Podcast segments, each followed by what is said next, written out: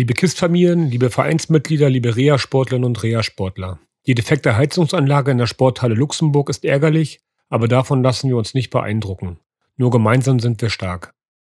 Mit der Hansestadt Stralsund haben wir in der vergangenen Woche nach Ausweichzeiten gesucht. Wir konnten und können allen unseren Sportgruppen einen Ausweichtermin anbieten. Dass dieser nicht immer in euren Terminplan passt, ist zu erwarten. Wir bitten hier um euer Verständnis. Aus diesem Grund suchen wir nach einer Möglichkeit, die Sporthalle mit mobilen Heizungsanlagen zu beheizen. Die Rewa hat uns drei Geräte angeboten. Vielen Dank an dieser Stelle an Familie Hennings für die tolle und schnelle Unterstützung.